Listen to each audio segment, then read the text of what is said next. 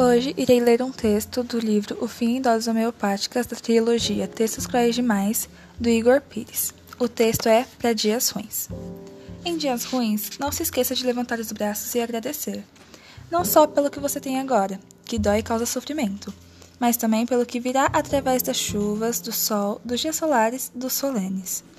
Os ventos te dirão para onde ir, de onde tirar seu corpo e onde colocá-lo para que ele cresça, se desenvolva, ganhe postura, força e esteja preparado de novo para outra queda e outro renascimento.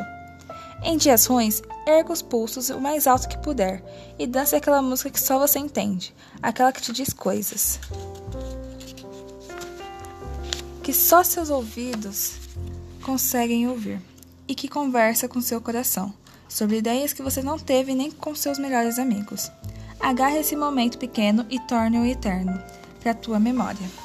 Em dias ruins, não se esqueça de que a dor não fica na casa para sempre, que ela, de vez em quando, sai e vai dar uma volta, tomar um sol, se distrair. Nesses dias de folga, apronte-se para ter os melhores dias da sua existência. Quando a dor tiver saído, trate de fazer a comida que mais gosta e de vestir as relações que mais te confortam.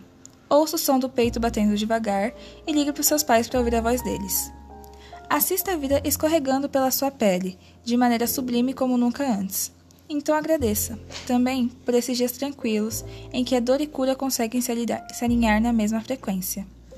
Em dias ruins, faça de si mesmo a própria esperança no amanhã e trabalhe para que seu corpo não seja esmagado pela tristeza, que volta e bate à sua porta. Diga a ela: há sempre uma saída. Nem que para isso você a crie com as próprias mãos nem que a saída seja você fazendo uma força brutal de escapar dos piores dias com o coração machucado, mas ainda assim inteiro.